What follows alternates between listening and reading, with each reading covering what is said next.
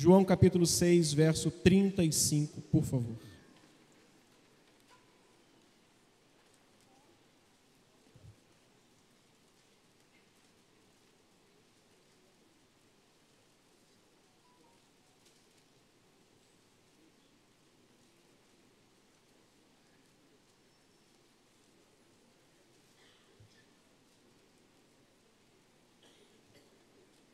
Somente esse texto. Depois a gente vai manter a Bíblia aberta. Declarou-lhes Jesus. Vamos juntos? Eu sou o pão da vida. O que vem a mim jamais terá fome. E o que crê em mim jamais terá sede. Que o Senhor nos abençoe nessa pequena meditação. Ocupe o seu lugar. Conseguiu para mim? Pedro, Pedro, o nosso tema de hoje é um pouco diferente do da semana passada. Fome. Diga comigo. Quantos estão com fome? Eu fui falar para o Rômulo lá atrás e para os irmãos lá. Eu falei: ó, o tema hoje é fome. Fome. Aí eu, já está dando fome, pastor. Para de falar. Queria falar um pouquinho sobre isso hoje. Peço a Deus graça para a gente conseguir chegar dentro do horário. A fome é definida pela Organização das Nações Unidas como uma dor ou um desconforto decorrente do consumo insuficiente de nutrientes responsáveis pelo fornecimento de energia ao corpo humano. Eu quero ser fiel ao que a ONU define como fome, porque isso vai servir como um, um caminho para a gente seguir para falar sobre esse assunto. Então, a fome é um desconforto, uma dor, que é decorrente do consumo insatisfatório de nutriente para manter esse corpo e o seu de pé. Fome é isso. Sendo assim, a fome se torna algo democrático. Por quê, pastor? Porque ao mesmo tempo que ela é sentida por reis e plebeus, pobres ou ricos, ela é injusta, porque os reis podem, os pobres não. Os reis consomem, conseguem com sua vontade de comer, ter acesso àquilo ali e comer. Mas ao mesmo tempo ela é injusta, porque algumas pessoas que têm fome não conseguem, não podem. E segundo a mesma organização é, das Nações Unidas, diz que 9,8% da população mundial, e olha que eu sempre digo aqui, que um terço da população mundial hoje vai dormir sem comer nada. Eu estou errado porque a estatística mudou. Me mudou há tanto tempo que eu estou dizendo para vocês: olha, irmãos, um terço da população mundial hoje vai dormir sem comer nada, mas eu quero dizer que hoje 9,8% da população global vai dormir hoje com fome, com vontade de comer alguma coisa e não ter essa coisa. Então a fome, de certa forma, é democrática e ao mesmo tempo injusta, ela Toda pessoa sente esta fome, mas nem todos conseguem saciá-la. A fome foi algo, irmãos, que sempre existiu e afetou duramente as pessoas ao longo da história e principalmente na história bíblica dos primeiros homens, a qual nós estamos de olho nela agora.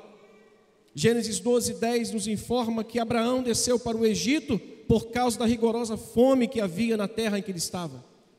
A Bíblia nos informa em Gênesis 26, 10 que Isaac também precisou descer, mas foi impedido por Deus naquele momento, para descer ao Egito, por conta de uma gravíssima, e a Bíblia declara ainda, que muito além daquelas que o seu pai enfrentara.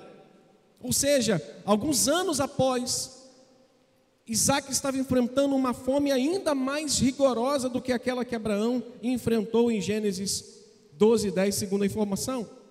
Gênesis 43, versículo 1, nos informa também que nos dias de José, essa fome persistia gravíssima. Se você quiser olhar o texto, você vai ver o detalhe do texto, e o detalhe do texto é que ela persistia gravíssima na terra e que fizeram com que os seus pais saíssem de onde estavam e pudessem voltar ou ir descer para o Egito, porque era o único lugar na terra que tinha comida.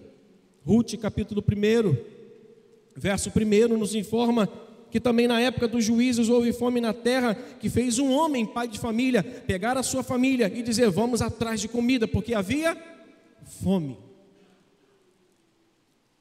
Segundo de Reis, capítulo 6, verso 25 também nos informa que devido ao longo cerco do exército assírio contra Samaria, houve fome tamanha, tão dura fome, que fez com que uma cabeça de jumento pudesse ter o valor de 80 ciclos de prata. Ou seja, as pessoas estavam pagando pela cabeça de um jumento, porque a fome era extrema. Mas há muitos outros relatos na Bíblia. A Bíblia diz também, no livro de Atos, que uma vez que Paulo volta a Jerusalém, ele volta com uma oferta proveniente de alguns irmãos que estavam na Europa, das viagens missionárias dele, ele volta com esta oferta para os irmãos da Judéia, da Galileia, porque eram pobríssimos. Ou seja, por conta da necessidade, Paulo traz uma oferta e deposita nas mãos da igreja, dos apóstolos, para quê? Para que eles pudessem saciar a vontade e a necessidade daquela igreja, daqueles irmãos mais pobres da Judéia e também da Galileia. Já até agora, aqui, nesse exato momento, há muitas pessoas famintas, com necessidade física de comer alguma coisa, porém não podem. Mas aqui agora também, nós já podemos, com esses exemplos que eu dei aqui, aprender algumas coisas. E eu tenho muito cuidado porque eu sou aplicador. Eu gosto de pegar o texto bíblico e encontrar o seu contexto e logo pegar uma aplicação positiva para a minha vida. O que, que eu aprendo com tudo isso? Duas coisas eu já aprendo inicialmente nesses episódios que eu acabei de falar com os irmãos. Primeiro, eu aprendo com Abraão e com Elimeleque que eu nunca ou nunca é uma boa alternativa ou uma boa opção tentar resolver um problema sem a devida orientação do Espírito Santo. Tanto Elimeleque quanto Abraão decidiram sair de onde estavam devido à fome.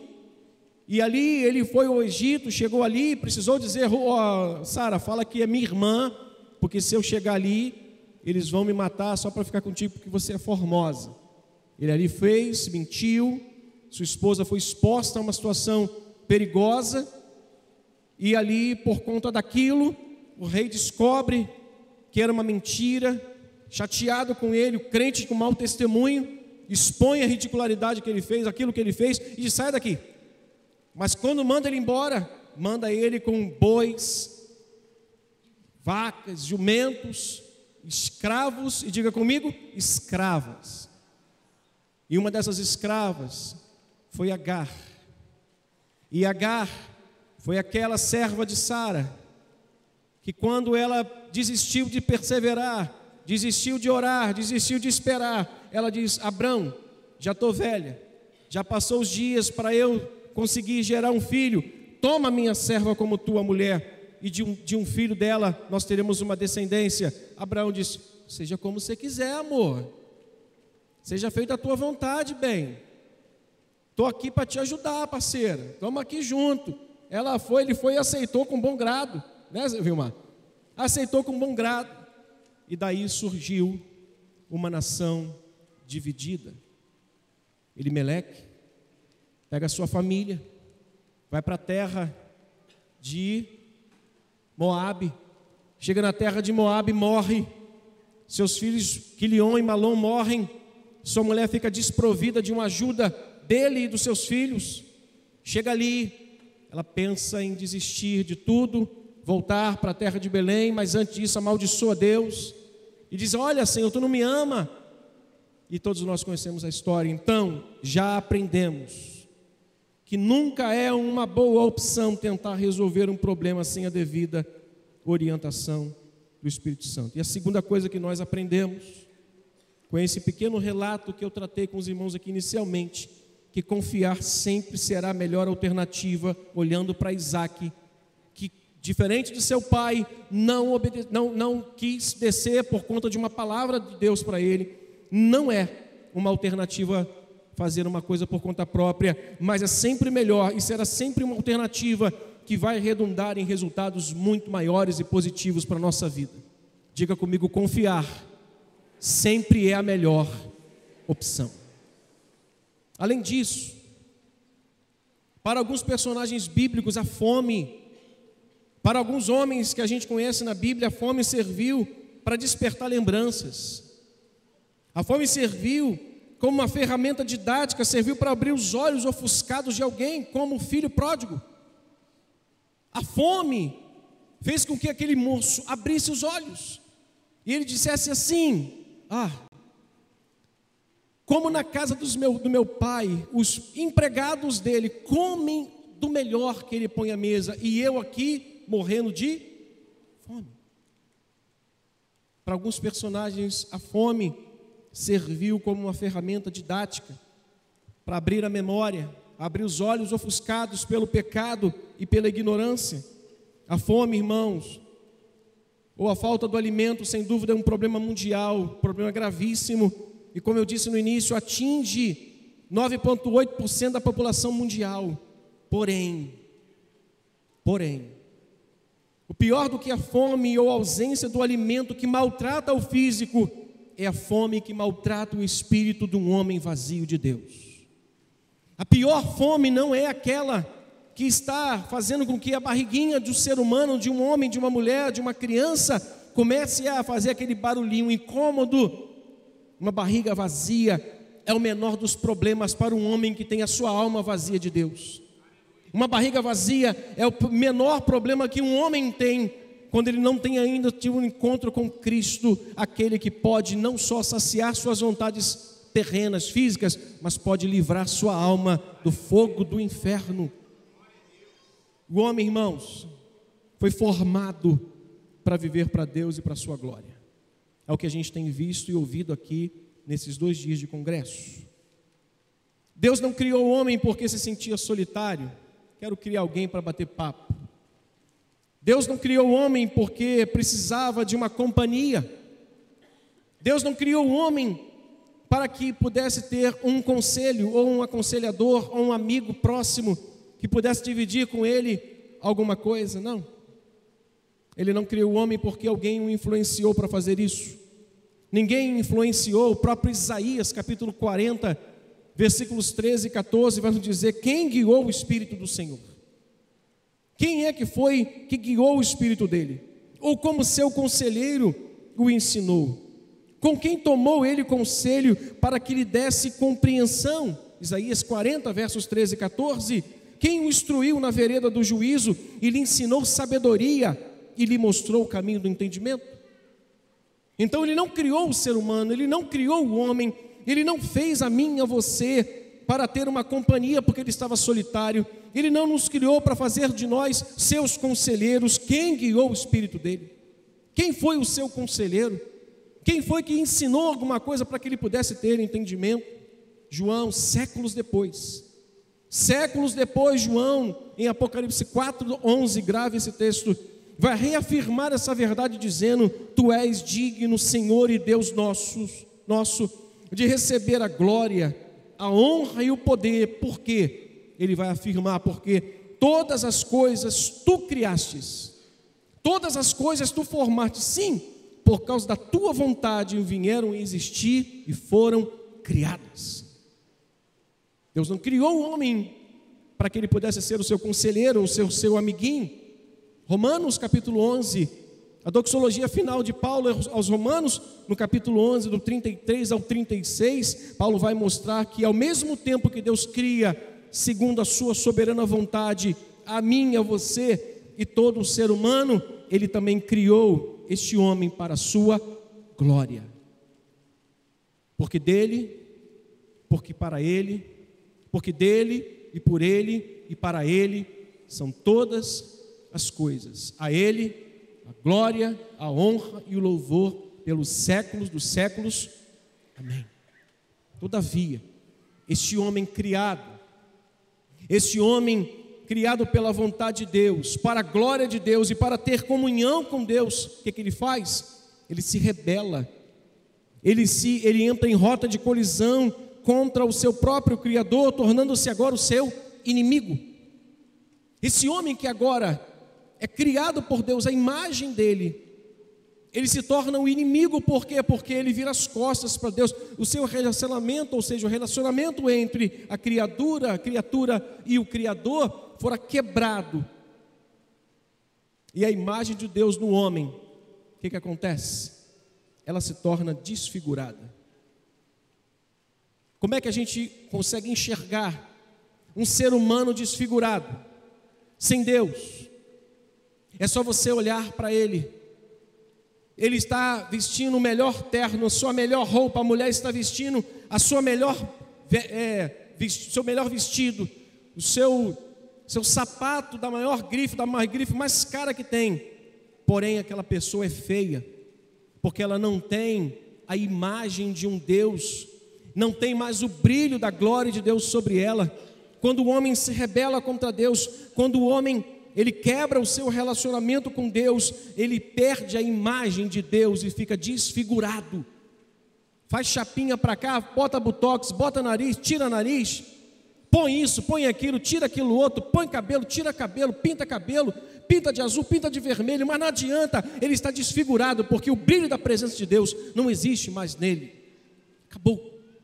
Ele agora é um inimigo de Deus. E para piorar, e o pior, irmãos, é que esse homem já desfigurado, esse homem feio, essa mulher feia, que o pecado enfeia as pessoas, o pecado deixa a pessoa desfigurada, além de inimigo, esse homem já desfigurado, ao invés de buscar a glória de Deus, bom, se eu sei que é a glória de Deus que eu preciso buscar, que eu fui criado por Ele, que Ele me fez, a sua imagem, se é isso que eu tenho que buscar, o próprio homem agora busca uma glória própria. Ele não só é inimigo de Deus, ele não só está desfigurado porque não tem mais a presença de Deus na sua vida, ele agora se torna uma pessoa que está buscando uma glória própria para ele. Paulo vai dizer isso aos Romanos, capítulo 1, versos 21 e 22. Ele muda a imagem de um Deus glorioso à semelhança de répteis. Ele diminui a glória de Deus e diz: essa glória agora é minha, e se transforma em, desculpa irmãos, em imbecis. Eu nunca vi uma geração, graças a Deus que a nossa geração, eu, eu louvo a Deus, falo isso em verdade e com singeleza de alma, nunca fiquei tão feliz de receber tantos testemunhos aqui nessa igreja de jovens que passaram para ITA, para IME, para não sei o quê, que estão passando nas faculdades, nas provas, estão aí. Eu vou declarar hoje, em nome de Jesus, aquilo que você colocar a sua mão e que Deus estiver na frente, as portas serão abertas para você. Eu nunca vi uma geração fora esta tão imbecil, tão em busca de coisas que passam, que, que são como neblina. O que ganha uma pessoa ficar na frente de uma tela pequenininha e ficar dançando? O que leva uma pessoa a fazer isso? Pior é a pergunta que eu vou fazer. O que leva as pessoas a assistirem isso? O pior não é quem faz. O pior é quem dá ibope. O pior é quem assiste. O pior é quem dá like. É pior agora é quem segue. O pior é quem dá margem para que essas pessoas possam seguir. Então, esse homem agora desfigurado de Deus, totalmente averso a Deus, além de não buscar a glória de Deus, ele agora está buscando a sua própria glória. Ele agora quer destituir o Deus da vida dele e se entronizar como Deus. Sabe como é que é o nome dessa praga? Humanismo. Humanismo é quando você tira Deus do centro da sua vida e se entroniza no lugar dele. Humanismo é quando você diz para Deus: Eu não preciso de ti, você está buscando a sua própria glória. E a Bíblia vai dizer em Romanos capítulo 1 ainda que o próprio Deus entregou tais homens às suas próprias paixões. Ou seja, é isso que vocês querem? Vamos lá.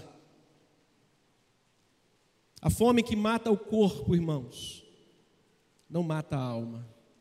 Diga comigo, a fome que mata o corpo, não mata a alma. Mas diga comigo, nem a comida que sacia o corpo, sacia a alma. Assim como a fome que mata o corpo não vai matar a alma, assim é a comida que alimenta o corpo, que é incapaz de ter poder de alimentar a alma.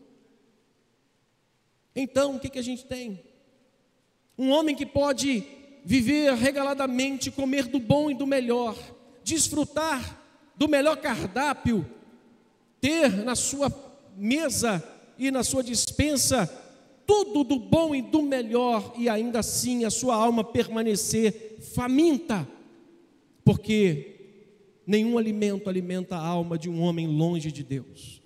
Nenhuma comida, por melhor que ela seja, por mais bem temperada e trabalhada por um chefe, é capaz de alimentar uma alma de um homem que está longe e caminha fora da presença de Deus.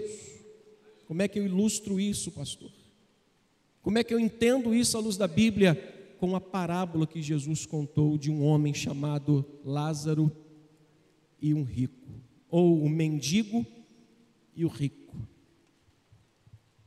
Lucas capítulo 16 vai contar-nos a história de que havia um rico e um mendigo. A Bíblia diz que tanto o rico quanto o mendigo morreram. Um foi levado para o seio de Abraão, que foi o pobre mendigo, e o outro foi levado com as suas tormentas. Ele foi levado para, para conduzido para viver um momento de tormenta. Ao que esse homem disse: Senhor, pede a Lázaro para que molhe a ponta do dedo e me coloque aqui, porque eu estou em grande tormenta. E ainda vai além. Pai Abraão, peça para que alguém avise lá os meus irmãos que o negócio aqui é quente. O negócio aqui é difícil. Jesus está dizendo para eles, em outras palavras, se eles não ouviram os profetas, se não ouviram quem está vivo, vai ouvir um que ressurgiu? Meus irmãos, mas a fome, olhando para esse mendigo que mata o corpo, jamais poderá afetar uma alma que está em plena atividade de comunhão com Cristo Jesus. Se a nossa alma estiver em plena atividade de comunhão com Jesus Cristo, nosso corpo pode estar se desfalecendo, nosso corpo pode estar chegando aos últimos momentos de vida, nós estamos vivos, não independente se o corpo está perecendo, independente se, o, se a barriga está vazia independente se está incomodando.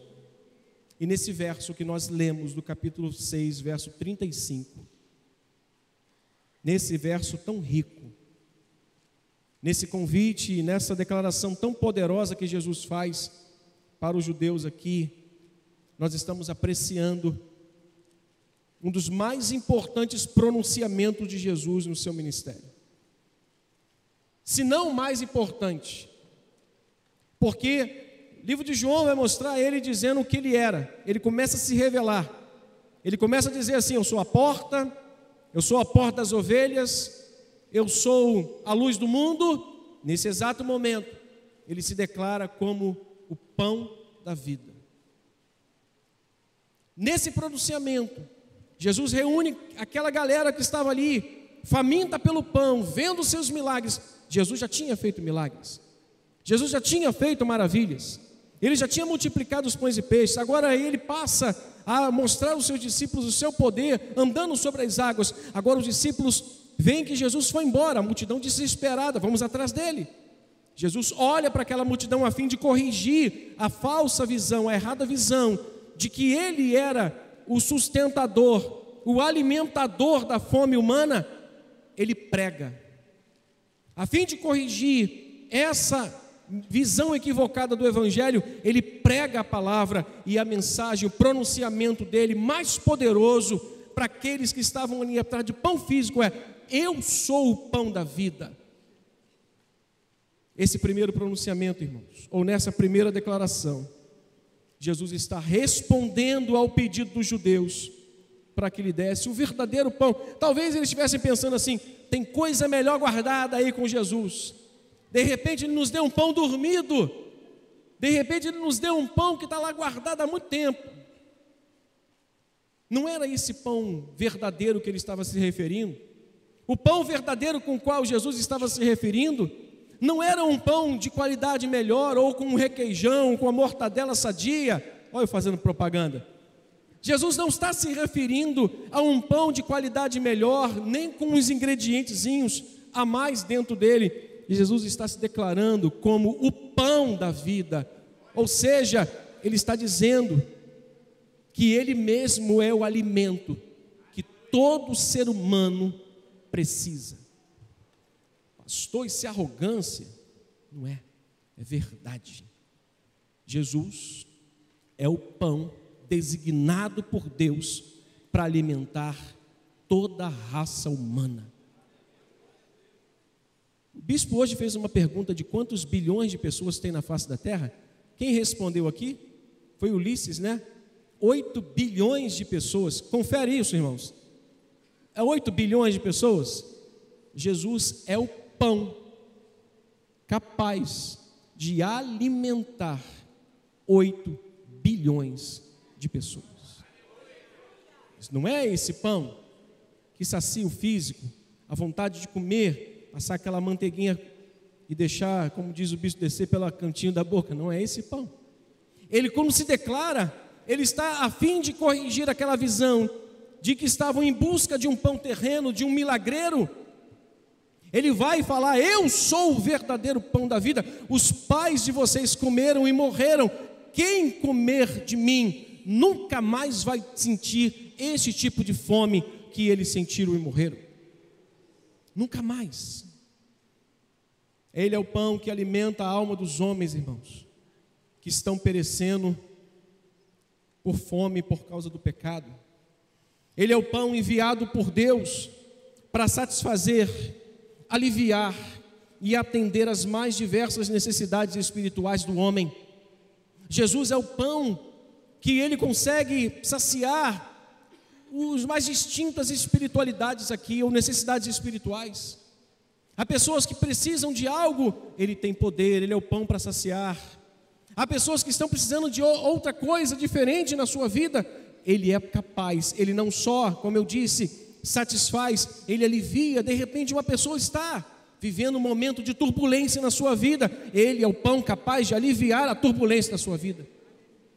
Tem pessoas que estão infelizes na sua vida, infeliz espiritualmente, infeliz emocionalmente, infeliz. Contudo, Ele é o pão capaz de satisfazer a alma de cada pessoa infeliz e insatisfeita. Ele se declarando como pão da vida, Ele está dizendo para aqueles judeus: Eu sou tudo o que todos precisam, e não existe outra coisa além desta que o ser humano mais precisa do que Jesus. Tem alguém na sua família que precisa de Jesus? Tem alguém no seu trabalho que precisa de Jesus? Tem alguém próximo a, a você, na sua, no seu convívio que precisa? Somente Ele, irmãos, ou nele, como pão da vida, as almas vazias dos homens têm as suas necessidades supridas. Somente nele. Quando Cristo se declara como pão da vida, já me encaminho para o final.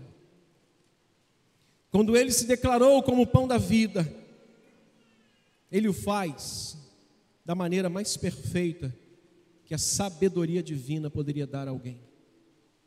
Por quê, pastor? Podia se declarar como tanta coisa. Ele podia se declarar como qualquer outra coisa, mas ele se declara com alguma coisa muito familiar a todos nós, a todo ser humano. Ele se declara como pão. Quantos gostam de pão aqui? Você pode levantar a sua mão? Gosto de pão. mas nem tanto. Pãozinho. Hoje mesmo, estávamos em casa dizendo: precisamos comprar pão para o Rubem levar o lanchinho para a escola. Deixa ele ouvir isso não, tá? Ele, pai, falou do meu nome, lanchinho, que negócio é esse? Eu tenho 11 anos. Eu estou fazendo bigode já, que negócio é esse? A gente vai amanhã comprar pãozinho sírio para ele levar o lanche dele para a escola. Amanhã cedo, talvez alguém vá, depois da caminhada, não adianta nada, passar lá para comprar um. Cara, caminha três horas e come, come três pães. É, é um pão para cada hora andada.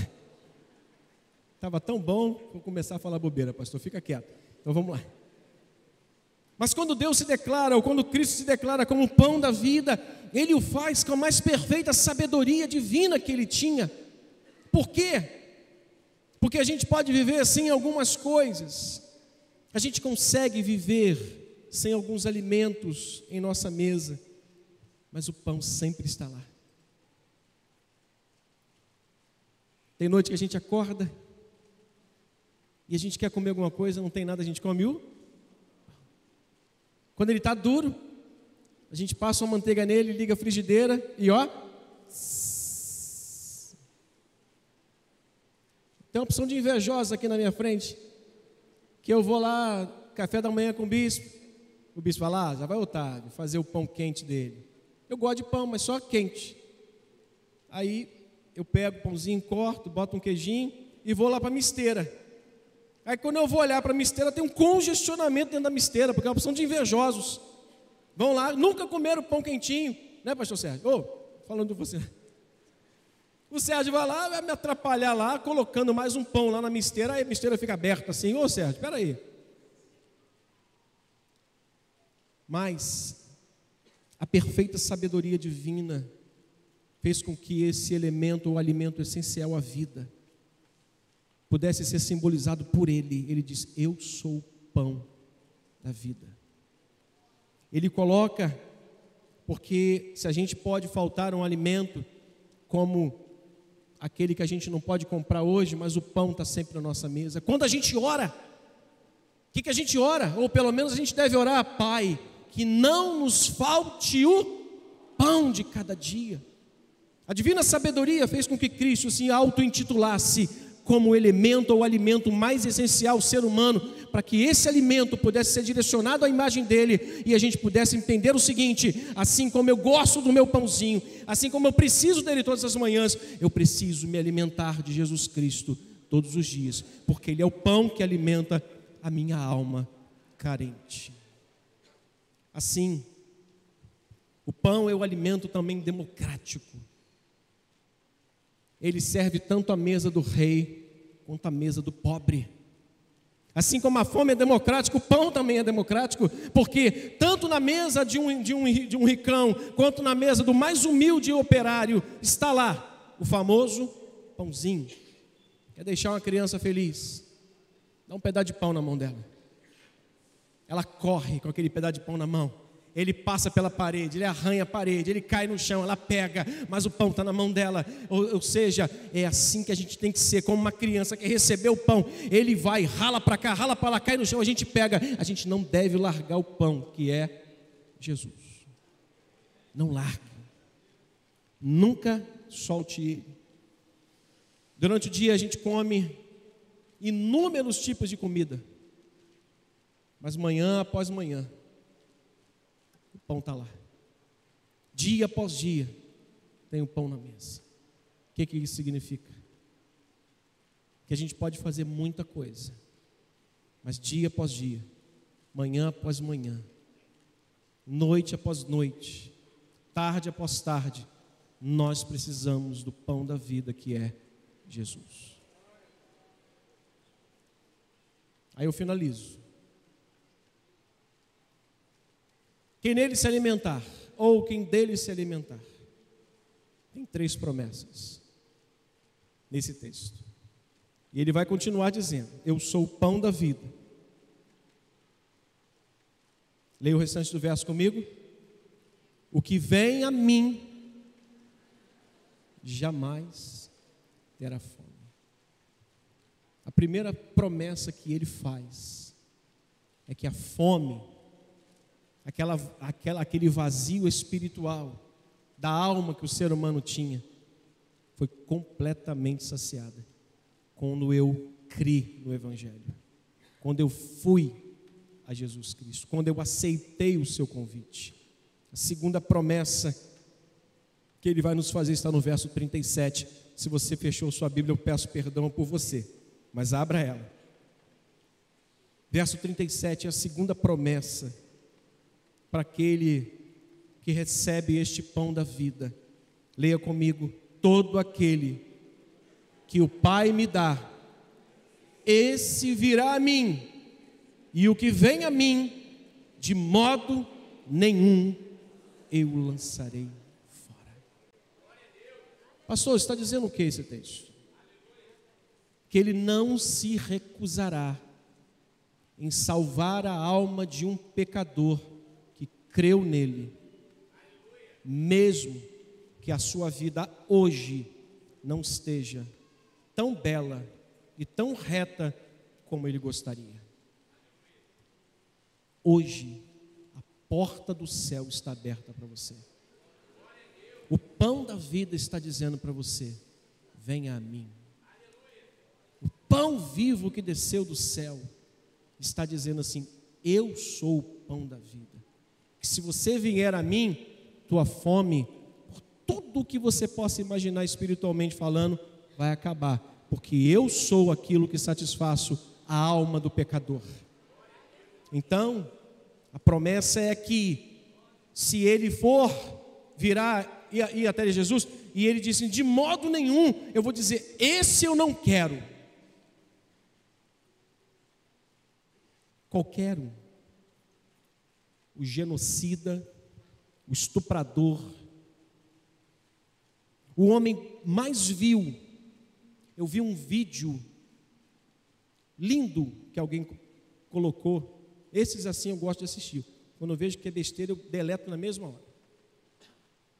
De um homem que foi chamado para um interrogatório ou sendo testemunha de acusação contra um assassino e esse pai disse para o juiz e para o, o assassino da sua filha: Moço, o senhor me deixou numa situação muito difícil. Muito difícil. Esse homem era um cristão. Porque a minha vontade e o meu desejo era te odiar, era até matar você. O meu desejo é semelhante a de todas as pessoas que passaram antes de mim e disseram que a vontade era que você morresse, que alguém picotasse você. Você me deixou numa situação difícil, porque eu sou um cristão. Mas eu quero dizer que eu decidi te amar, mesmo pelo que você tenha feito com a minha filha. Assim é Deus em Cristo com a gente.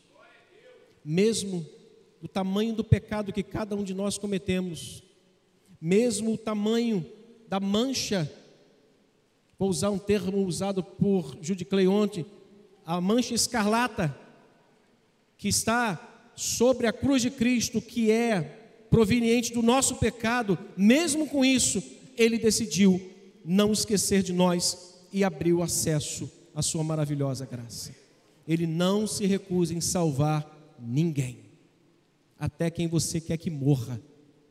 Eu quero que ele morra, pastor. Deus quer salvá-lo. Enquanto você está desejoso que alguém morra, Ele quer salvar. E a terceira promessa que Ele faz para aqueles que se alimentam dele, que receberam Ele como pão da vida, além de não ter nunca mais fome, quero convidar os músicos, não se recusar de salvar ninguém, mesmo que esteja levando uma vida torpe, é de que mesmo que os olhos se fechem para essa vida, mesmo que os olhos se fechem para esse tempo, temos a certeza que ele será aberto no dia da ressurreição. Verso 39, olhe para o texto. E 40, vamos ler juntos e vamos mudar de posição. E a vontade de quem me enviou é esta, leia por favor.